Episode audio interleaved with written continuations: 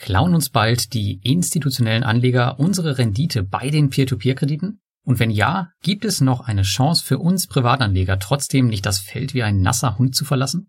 Das alles besprechen Thomas und ich in der heutigen Folge des P2P-Cafés, wo wir noch einmal durch die Themen des letzten spannenden Community-Treffens gehen. Und heute haben wir auch was ganz Besonderes für euch, und zwar gibt es zweimal 100 Euro zu gewinnen. Mehr dazu im Podcast. Viel Spaß!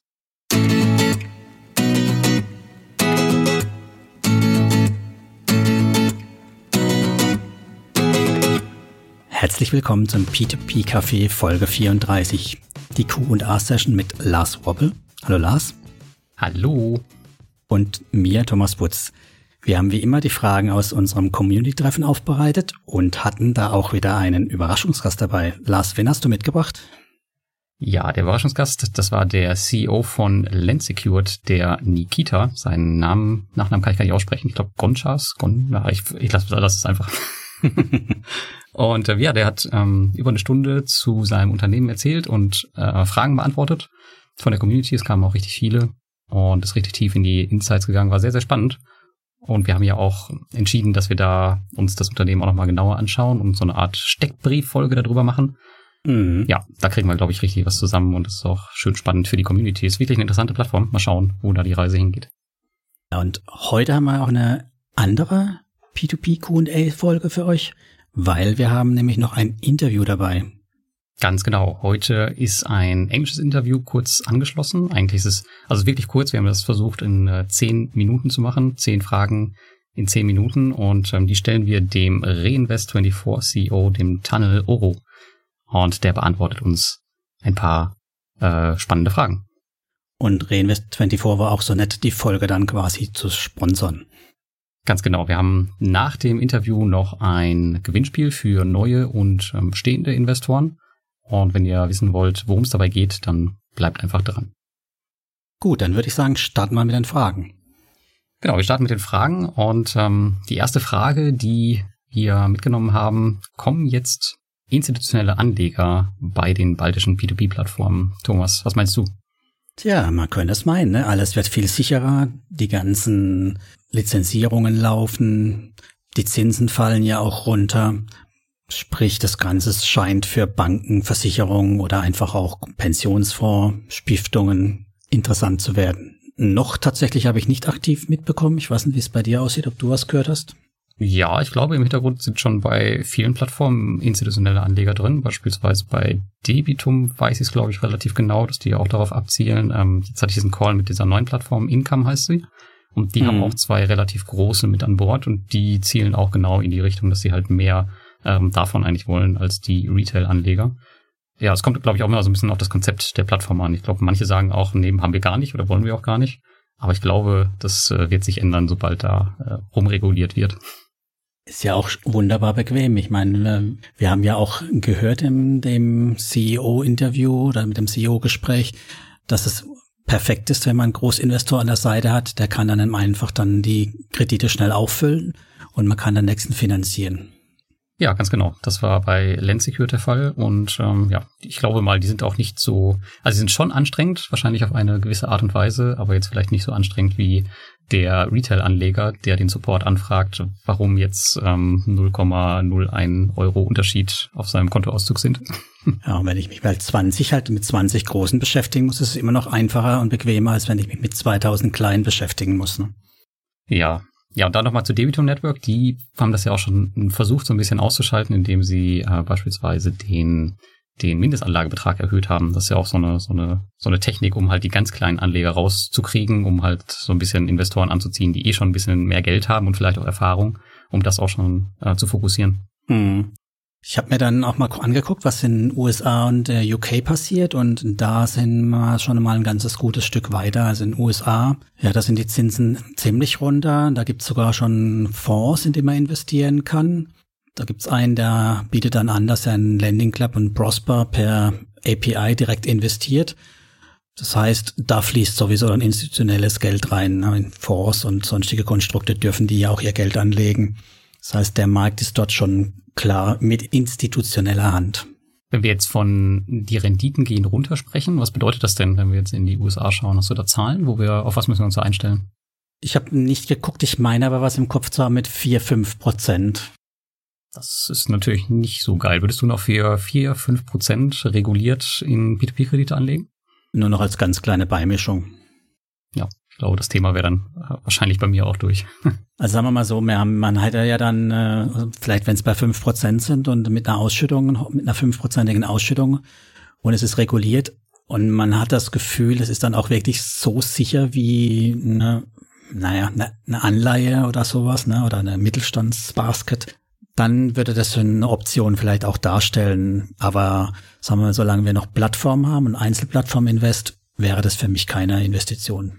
Ja, nee, da wäre ich dann auch raus. Aber jetzt ohne Panik zu machen, ich glaube, es wird auch, auch in Zukunft noch genug unregulierte Anlagemöglichkeiten ohne institutionelle Anleger geben, die trotzdem noch äh, 14, 15 oder vielleicht 18 Prozent Rendite bieten, wie wir es jetzt bei Afranga sehen. Ich glaube, ähm, nicht jeder möchte reguliert werden.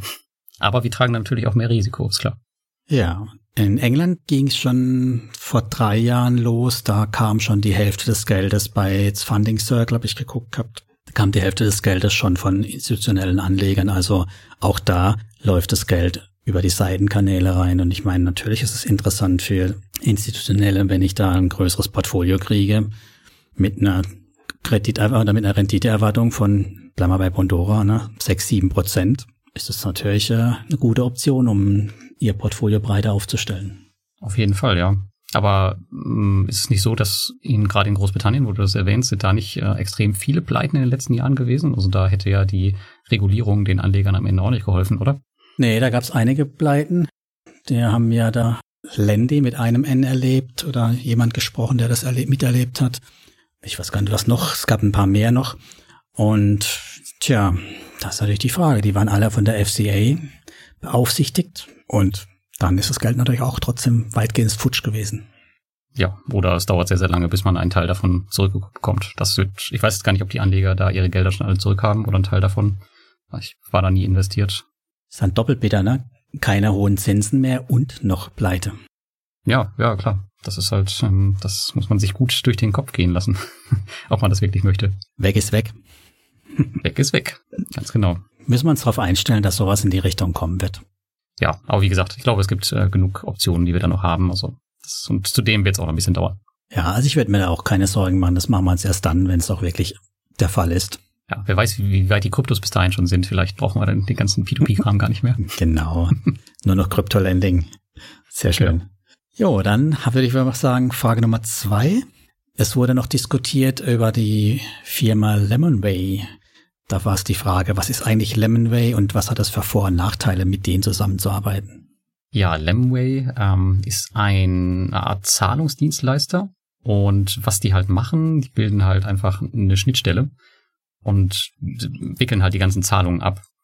Das Coole daran ist halt, dass die ähm, Konten dann nicht mehr bei den P2P-Plattformen liegen, sondern dass es halt komplett getrennt ist. Das heißt, du zahlst dann bei Lemonway ein und nicht mehr bei der Plattform selbst was natürlich am Ende auch wieder ein bisschen Sicherheit bietet, weil viele P2P-Plattformen sagen halt, ja, wir haben zwar getrennte Konten für Investorengelder und den operativen Teil, aber wir wissen ja, dass das bei einigen Plattformen auch nicht der Wahrheit entsprach und dann ist das Geld halt einfach futsch. Und das kann in dem Fall jetzt nicht passieren. Ja, also schönes Beispiel ist ja äh, Leute, die bei Gruppier oder Lendi Geld auf ihrem Konto liegen haben, das noch nicht in Kredite investiert ist, können das aktuell auch nicht zurückbuchen. Das wäre in dem Fall von Lemonway halt nicht mehr weil da hast du halt eine klassische IBAN-Konto, auf das du voll zugreifen kannst. Ja, genau. Bei Lemonway ist es jetzt aber so, ähm, es gibt ja noch diese andere Lösung, das ist Paysera. Da hast du wirklich ein eigenes Konto auf deinen Namen mit einer eigenen IBAN. Mhm. Bei Lemonway ist es, glaube ich, so, dass du zwar eine eigene virtuelle IBAN hast, aber das Konto beispielsweise trotzdem ah, auf den. Namen der Plattform läuft. Also das läuft nicht auf deinen Namen. Ah, schade. Okay. Gut, aber zumindest mal ist es so weit voneinander getrennt, dass es dann halt ein Sammelkonto für alle Investoren ist, ja. was nicht im Firmenkonstrukt drin liegt. Genau, und das ist zum Beispiel eine Lösung, die auch ähm, Land nutzt, schon von Anfang an. Also da ist, da ist alles getrennt. Und ich weiß, dass SDGO schon bei der Implementierung dabei ist seit letztem Jahr, aber das ist, äh, die Migration ist, glaube ich, immer noch nicht abgeschlossen. Und ähm, das läuft noch alles auf das ganz normale Konto von, von SDGO. Mhm. Ich weiß gar nicht, kennst du noch jemanden, der das macht? Mit Lemonway speziell? Also ich, Paysera weiß ich, nutzen einige, alle die ja, nutzen, aber Lemonway ist mir nichts bekannt. Ich weiß, dass, äh, ja, wir haben ja bei ein paar getrennte Konten. Neo Finance hast du ja, glaube ich, auch eine eigene IBAN. Das ist glaube ich, äh, geht das auch bei Paysera, meine ich, oder? Also zumindest mal ist es da so transparent, dass wir es gar nicht mitbekommen. Ja. Also früher hatte ich tatsächlich wirklich Paysera. Für Finbi war das, meine ich. Da hat man ein mhm. echtes Paysera-Konto gebraucht. Das war ziemlich äh, anstrengend. Aber ja, nee, weiß ich nicht, was da jetzt hinten dran steckt bei den anderen. Mein faktisch sind sie alle ähnlich, nur die Plattformen zahlen kleinen Obolus, ein paar Prozent von der Transfergeschichte und das war's. Daher wundert es mich, dass es so lange dauert bei Estate Guru. Meine Migration ist immer hässlich von irgendwelchen bestehenden Kontenmodellen, aber jo. Ja gut, kam jetzt noch die Pandemie dazwischen, vielleicht hat das auch noch mal reingehauen ähm, und dann ist man noch auf diversen Märkten gestartet. Wer weiß, wo da jetzt die Priorisierung bei Estate Guru lag. Ja, die Performance ist halt auch nicht unbedingt so prall von ihrer bisherigen IT-Infrastruktur. Äh, ne? Nee, haben wir ja heute erst wieder erlebt, wir haben heute darüber gesprochen. Äh, am ersten äh, des Monats wollen immer alle auf das Konto zugreifen, um ihre Statistiken zu machen. Und da ist die Seite gefühlt noch langsamer als sonst, wenn sie überhaupt funktioniert. Das war heute der Fall, dass sie nicht funktionierte. ja. Irgendwann tut's dann wieder, genau. Ja. Gut. Sind natürlich auch viele Daten drin, ja. Ja, aber das äh, sehe ich schon als, als Vorteil, so einen Dienstleister dazwischen zu haben, weil man sich allein schon beim Überweisen weniger Stress machen muss. Habe ich jetzt die Nummer richtig eingetippt? Ist es die richtige Investorennummer? Wenn ich eine eigene IBAN habe, also kann der Fehler nicht mehr passieren. Das kann nicht mehr passieren. Und ich finde, ähm, Persera nutze ich jetzt für mehrere Plattformen mittlerweile. Also es ist immer anstrengend, wenn man nur für eine einzige Plattform diesen solche Dienste immer abschließen muss oder neue mhm. Konten eröffnen muss. Aber sobald man ein paar mehr nutzt, ist es ganz cool. Und generell kannst du das Konto natürlich auch für dich nutzen. Ich meine, du hast dann halt eine andere IBAN, in dem Fall ja. ist Litauen. Ähm, warum nicht? Bei Lemway ist es halt nicht so, aber bei Paysera ist halt ein voll, voll umfängliches Konto mit einer eigenen Visa-Karte, wenn du möchtest. Das ist schon ganz nett. Das stimmt. Was natürlich wieder noch ein Thema, was man noch mal drüber nachdenken sollte oder drüber diskutieren könnte, ist natürlich das Thema Versteuerung, gerade alternative Versteuerung. Da war doch, meine ich, Lars, wenn ich korrigiere mich, wenn ich falsch liege, aber da war doch die These, weil das nicht auf deinem Konto ist, das Geld, sondern bei der Plattform bleibt, kann ich mit der alternativen Besteuerung argumentieren. Das fällt ja dann weg, oder? Das fällt in dem Fall weg, ja. Also für uns hat das halt einen äh, Sicherheitsvorteil, aber die Sicherheit hat dann halt für Deutsche dann nochmal einen, einen höheren Preis, weil man die alternative Steuerung nicht mehr nutzen kann. Ähm, ich weiß jetzt nicht genau, wie es bei Lemway ist, weil das Konto ja nach wie vor auf den Namen von, von der Plattform läuft, aber ja, es ist natürlich getrennt, also eigentlich ähm, ist der Fall relativ klar, dass man das da auch nicht machen darf. Und sobald das Konto sowieso auf deinen Namen läuft und du Zugriff, ständigen Zugriff darauf hast, dann musst du das halt ganz normal versteuern. Also da kommen die Zinsen rein und die musst du dann halt gleich versteuern. Sonst hättest du, hättest du halt noch den, die Möglichkeit der alternativen Versteuerung, aber das fällt dann definitiv weg. Aber dafür, wie gesagt, hast du mehr Sicherheit. Ja. Dann das echte Konto mit echten Zinsen und keine Gummipunkte auf der Plattform mehr. Ja, genau, ein Datenbankeintrag. Mehr ist es ja am Ende nicht. Jo, ich denke, damit haben wir das Thema auch durch, oder? Genau. Das Thema schließen wir damit ab. Und dann haben wir noch eine andere Sache. Und zwar sehen wir jetzt bei vielen, vielen Plattformen, dass die alle ankommen mit besonders einfachen Investmentlösungen wie Bondora Go and Grow. Und da ist natürlich die Frage, ähm, ja, was taugen die ganzen Dinger und ähm, wo kommen sie jetzt überhaupt? Das, ähm, was, was ist deine Meinung dazu? Also vielleicht sprechen wir erstmal darüber, wo, wo kennen wir überhaupt Lösungen, wo sowas jetzt gerade rauskommt? Ja, also bei Debitum kam jetzt die Ankündigung, dass es sowas geben soll, wobei das ja eher klang für mich wie Kreditbündel mit einer fixen Laufzeit und einem fixen Zinssatz. Ja, so Managed Portfolios, ne? Mhm. Genau. Ich glaube von drei bis zwölf oder 24 Monate Laufzeit, aber nicht so, dass ich halt flexibel ein- oder auszahlen kann. Also das ist ja schon nochmal ein Unterschied zu ja, Go and Grow streut natürlich dein Risiko, das Ganze. Und ist für die Plattform natürlich ein wunderbares Konstrukt, weil sie ja dann flexibel mit dem Geld, was sie dafür dieses drei, sechs, zwölf, was auch immer Monat Portfolio einnehmen, dann hinter dran finanzieren können, was sie wollen. Ne? Ja, genau. Aber ich weiß gar nicht, wie das ist mit dem Verkauf. Ich denke mal, da wird es auch eine Möglichkeit geben, da vielleicht schneller rauszukommen. Ich meine, Zweitmarkt hat Debitum ja noch nicht. Hm. Ähm, aber vielleicht kommt da auch noch irgendeine Möglichkeit. Ich meine, bei, selbst, selbst bei Mintos geht's ja. Also da könntest du ja theoretisch deine automatischen Portfolios auch sofort liquidieren und die Sachen werden auf den zweiten Markt gestellt. Genau, da kannst du dann über Abschläge oder so das machen. Ich meine, es gibt ja genug andere Plattformen, die zeigen, dass man Kredite quasi zurückgeben kann mit Abschlag. Vielleicht bieten sie sowas auch an. Damit ja. sorgen sie halt auch dafür, dass sie dann nicht in dieses Liquiditätsrisiko reinlaufen, was wir ja bei Bondorgo und Grow gesehen haben. Wenn alle das Geld wollen, können sie halt sagen, ja, tut uns leid, im Moment geht da halt nichts. Ne? Ja, ja, das ist sicher richtig. Ja, aber sehen kann man da noch nichts, ähm, gerade bei Debitum. Ja. Die haben das auch nur angekündigt. Und ja, dann gab es noch eine andere Plattform, das ist Crowdestor, die haben es auch angekündigt, aber die haben ja schon viel angekündigt. Und da soll es auch ein Produkt geben. Ähm, und der Zinssatz soll, also das soll wirklich ähnlich wie Go and Grow sein. Das heißt, du kannst immer flexibel dein Geld rein und rausholen. Ähm, und das soll irgendwo zwischen acht und zehn Prozent liegen. Und da werden dann halt auch speziell Kredite ausgesucht und halt, ja, wo man halt sicher sein kann, dass immer ein gewisser Cashflow reinkommt. Beispielsweise diese, diese ganzen Energieprojekte mhm. von, von dem CEO. Ja, da werden wahrscheinlich keine Fertilizer-Projekte oder sowas drin sein. Schätze ich mal. Ja, und trotzdem finde ich spannender, wie sie da die Liquidität sicherstellen wollen. Also das ist halt immer ja das heikle Thema bei sowas. Tja, das ist ähm, eine gute Frage, die uns wahrscheinlich dann Crowdestor äh, beantworten wird. ja, schauen Aber, wir mal, ob das Produkt kommt und wie es kommt dann. Ne? Genau, sollte eigentlich, äh, wie gesagt, ich glaube nächste Woche sollte der Launch sein, aber die haben es mal verschoben um zwei Wochen. So ist meine Info.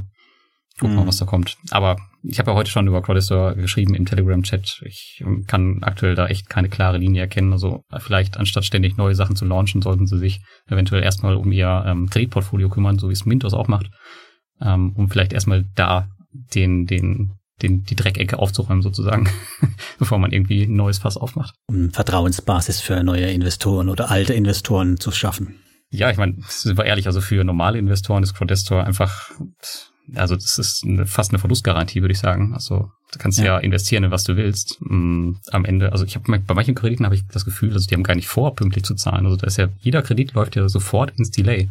Ähm, wie kann das sein? Also unmöglich. Wenn ich als Kreditnehmer weiß, dass keiner auf das Ganze reagiert oder keine Kapazitäten da sind, warum soll ich dann bezahlen? Dann warte ich halt mal, bis ich angeschrieben wird. Ja, ja, so kommt es mir vor. Und das kann eigentlich nicht sein. Also deswegen, nee. ich sehe da keine klare Linie und ich weiß auch nicht, wie ich mein Portfolio da wieder in den grünen Bereich kriegen soll langfristig. Ähm, da können die Zinsen noch so hoch sein, aber wenn am Ende dann keiner zahlt, dann bringt das alles nichts.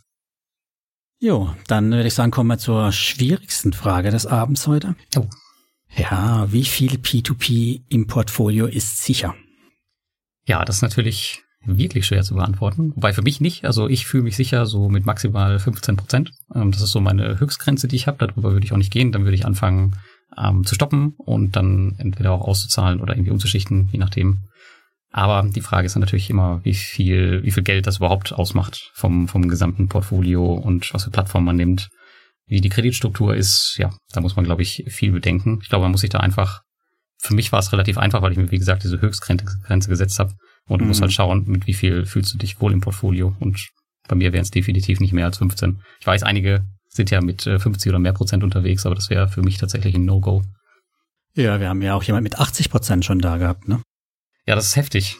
Das ist heftig. Also es kommt halt auf die Plattform an, wenn man sich wirklich mit einer Plattform super wohl fühlt und die, keine Ahnung, 15 Jahre am Markt ist, mein Gott, warum nicht? Aber trotzdem ist es natürlich immer so ein, so ein mieses Gefühl, was da mitschwingt, dass es halt eine Firma ist, die morgen, wo der Bildschirm morgen schwarz sein kann, ja. Ja, und ich würde halt auch nicht, eine Plattform, da würde ich mich tatsächlich extrem unwohl fühlen, wenn ich, was ich, die 50 Prozent vom Christian vom letzten Mal hätte. Aber man hat es ja bei ihm schön gesehen. Es ist ja nicht nur eine Plattform bei ihm. Er hat ja maximal 10 Prozent pro Plattform in seinem Portfolio drin. Genau. Da hat er wirklich äh, schön gestreut über die ganzen Plattformen. Ja, also wenn man da so in die Breite gehen will bei einer Plattform, dann bleibt wahrscheinlich nur Mintos, Mintos oder? Also bei Mintos kann man ja. breit streuen und da kann nicht so viel passieren, außer dass dir halt die Kreditgeber um die Ohren fliegen, aber von der Plattform selbst, wenn die immer ihre neuen Funding-Runden machen und sich durchfinanzieren, mhm. wird da wahrscheinlich nicht viel passieren. Stimmt, die Plattform selber schon, aber die Frage ist halt da, beim Diversifizieren muss man ja auch wieder ein bisschen Blick drauf haben, was gehört jetzt doch zu Mintos und was sind wirklich eigenständige Anbahner. Also wenn ich wirklich so ein großes Portfolio hätte, würde ich auf jeden Fall noch weiter streuen wollen, auch ja andere Kredittypen reinnehmen. Ich meine, auf Mintos kriege ich natürlich schon viele verschiedene Kredittypen, aber jetzt zum Beispiel nicht Buyback-Kredite kriege ich bei Mintos ja auch nichts Vernünftiges. Da würde ich mir schon noch eine andere Plattform suchen. Ja, das stimmt. Aber da hast du dann halt wieder ähm, möglicherweise keine Streuung. Wobei da dann wieder solche Sachen wie Debitum Network interessant sind, mhm. weil die mhm. haben ja auch wirklich richtige Sicherheiten hinter ihrer Buyback-Garantie, so wie ich das bei vielen verstehe. Das wäre vielleicht dann auch nochmal eine Möglichkeit, einen Marktplatz zu haben, aber halt trotzdem ordentliche, besicherte Kredite im Hintergrund. Ja, also ich, ich denke, das ist halt immer eine persönliche Einstellung bei dem ganzen Thema und vor allem halt auch, wie man sicher definiert was ja. man darunter versteht und erwartet. Also sicher im Kontext von Tagesgeld ist es definitiv nicht. Nein, ist nicht. Ah, wusste ich gar nicht. Sorry. Muss ich das alles, alles ändern in meinem Blog? Ja, ja, ich muss das unbedingt noch einmal sagen, weißt ja. es vergeht keine Folge, wo ich nicht mindestens einmal schaffe, Tagesgeld zu sagen. Allein schon dem Felix bin ich das schuldig. Ja, Tagesgeld, nee, da, beim Tagesgeld sind wir eher im Bereich auch Kryptolending. Also das ist da eher als Tagesgeld zu sehen. Nein, natürlich nicht. ja, ja. Nee, also von daher ist sehr individuell, muss man sich angucken und muss jeder vor allem mit sich selbst ausmachen. Ja, dem ist äh, wenig hinzuzufügen, würde ich sagen. Dann würde ich sagen, kommen wir noch zum nächsten Community-Treffen. Genau, wir machen jetzt so eine kleine Sommerpause. Das haben sich äh, viele gewünscht, weil viele auch in Urlaub sind. Und ähm, das nächste Treffen ist am 4.9., ist ein Samstag um 20 Uhr. Und ziemlich wahrscheinlich wird da auch wieder ein CEO einer Plattform dabei sein. Ähm, eventuell Reinvest24 oder der CEO von Income. Das sind die beiden, die sich da mhm. angeboten haben. Ja, schauen wir mal. Und den Zugang gibt's über die Telegram-News wie immer und die verlinken wir in den Show Notes. Wunderbar. Und Reinvest24 war ein guter Übergang, weil wir würden jetzt unserem Sponsor die 10 Minuten geben, dem Tunnel. Soll uns mal in 10 Minuten unseren Fragen stellen. Und bevor wir dazu aber starten, haben wir noch ein Interview dabei. Und zwar für alle, die exklusiv unseren Podcast hören. Also hört euch das Interview an und danach erklären wir euch, wie das mit dem Gewinnspiel funktioniert. Was du sicherlich meintest war, wir haben kein Interview dabei, sondern wir haben ein Gewinnspiel dabei. Das ah, kommt nach ja, dem natürlich. Ja, ja, ja, wir haben ein Gewinnspiel dabei. Das Interview haben wir, haben wir natürlich geführt. Ja. Gut. Gut, dann haben wir soweit. So I would uh, start with the first question. So, Tadel, recently you published a project in uh, Germany. Please tell us uh, the story about the new project in uh, Eberswalde and how it is structured. So, the SPV is owned by Air24 and uh, so on. Uh, yes, so uh, the project in Eberswalde is a rental property. there are two buildings that currently need still some renovational work. one of the buildings requires a bit more as it's uh, new and it's uh, partially unfinished. So we need to implement all those works. Uh, there are altogether 19 rooms that can be rented out. And uh, on the first floor, we're also uh, planning to uh, make it as a re- restaurant. I mean, we're not going to operate restaurant ourselves, but renting it out as a restaurant. it is structured as all our rental projects. SPV owns will be owning the property and the SPV will be, will be owned 100% by Reinvest Holding. Okay. Yeah, we have pre-agreement already to exit from that property, so it's going to be a 24-month project. Uh, for the first unit or for, for the whole? For the whole, for the whole. Okay, and why should I invest there? Is Eberswalde is not uh, Berlin? Yes, you're correct, and this is actually where the opportunity comes. Uh, I know I'm not sure how big of a thing it is currently in uh, Germany and overall, uh, but in Berlin, rental cap was removed. I'm not sure if you know about it, but all the rental prices were fixed. so let's say you you rented apartment in 2002, you mm-hmm. made a rental contract. The landlord couldn't increase the rental prices; it stayed the same. Uh, now this cap is removed, and uh, uh, we already see increase in prices in Berlin. So what's this is this there what uh, there it's going to result uh, people uh, looking uh, outside of Berlin for a cheaper uh, accommodation. And with the infrastructure around Berlin from Eberswald, you can you know the train station is like a walking distance from the building, and you can get to the city center of Berlin in 30 minutes. Okay. So I think this is where the opportunity is right now with this project. Okay, question three. three uh, do you want to establish your business in Germany, or is it just some some kind of, of experiment? Uh, yes, we will establish a branch similar to what we have done in Spain. Uh, so we're planning to stay on that market long term. We're currently putting together a team to screen the market and manage our projects there. Okay, thank you. Tunnel, you started with the rental project concept, and in the beginning, there were always new projects coming in regularly. But lately, it was very quiet in terms of rental projects. Why is that? Uh, yeah, first of all, uh, we wanted to mix things up a bit uh, to give um, different type of investments to add different type of investments on the platform but the main reason is actually that uh, the market currently you know with the covid situation hmm. starting mm. with the covid situation the market is not favoring uh, rental real estate that much especially putting together new projects uh, with the companies you know it's finding the new tenants as companies for commercial spaces you know some people are working still from home uh, companies are not in a rush to make those long-term decisions and sign those rental contracts. So we don't want to keep our investors without uh, without cash flow. And in the residential section, you know, the situation in at least in Thailand is uh, that. Uh, you know, the, all the short-term rental apartments because of the tourism is pretty much uh, went to zero. Uh, all those short-term rental apartments went to the long-term rental market, flooding the market and uh, also making it difficult to secure great good deals and long-term rental is not a market for you? It is. It is. We are in the rent. We we prefer a long-term uh, rental market, but uh, like I said, the, the the apartments that are empty because of the tourist stop, the short-term apartments, they are on the long-term rental market now. So the supply has increased tremendously, uh, which makes it uh, difficult to secure new deals but we will continue with the rental concept. It's not something that we have like waived totally. We will still uh, focus on that. And as you can see, we have in the past months, we have uh, published a couple rental projects. Great. I think those rental projects are really interesting. And so far, we only know about uh, rental projects on your home market from, from Estonia. Um, why the step to Germany now and in, in those days? Is it because of the opportunity of the mentioned rental cap or was it uh, also already planned beforehand for a long time? Well, we actually have uh, some interest in Germany for quite some time. We have a couple projects on our table before that we didn't move forward with. Uh, but this Eberswald project just, uh, you know, we wanted to establish our team first there and uh, open a branch uh, and, you know, get those things uh, in place first. But the Eberswald project just um, was too attractive to set aside with the Berlin cap moved. And, you know, I, I, I assume that with these days you are talking about the COVID and uh, the whole, yes. uh, you know, unstable situation. Well, actually, we see it as an opportunity. We see it as a great time to look for those opportunities because with every crisis there, you know, it opens also doors. Yes, you are correct. Yeah. But the, the German market is not an easy market at all.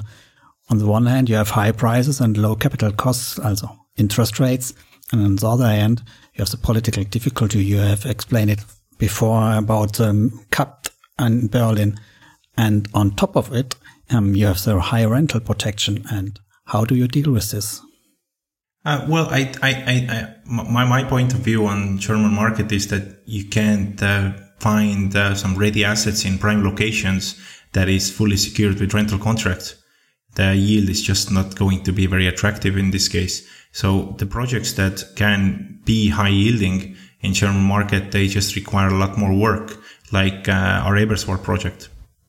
But we will, uh, you know, if you look at German uh, and Estonia, you know, Estonia has actually copy pasted quite a lot, uh, quite mm-hmm. a lot of laws from Germany. So uh, the the market is actually quite uh, similar to Estonia, but we just uh, we, we just need to find those opportunities and not just uh, uh, like I said, ready assets are not going to be that uh, attractive yield wise.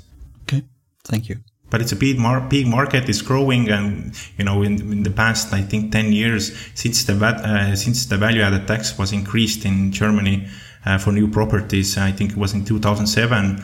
there is actually shortage of shortage of new new new buildings. So there is definitely opportunity how do you ensure that you have um, the necessary expertise? So if we take a look on Estate Guru, they also started in uh, Germany recently. They um, and we see they have a whole team who takes place uh, and takes care about um, the projects in Germany. But um, who is responsible for for the projects um, on from from Reinvest 24 in Germany?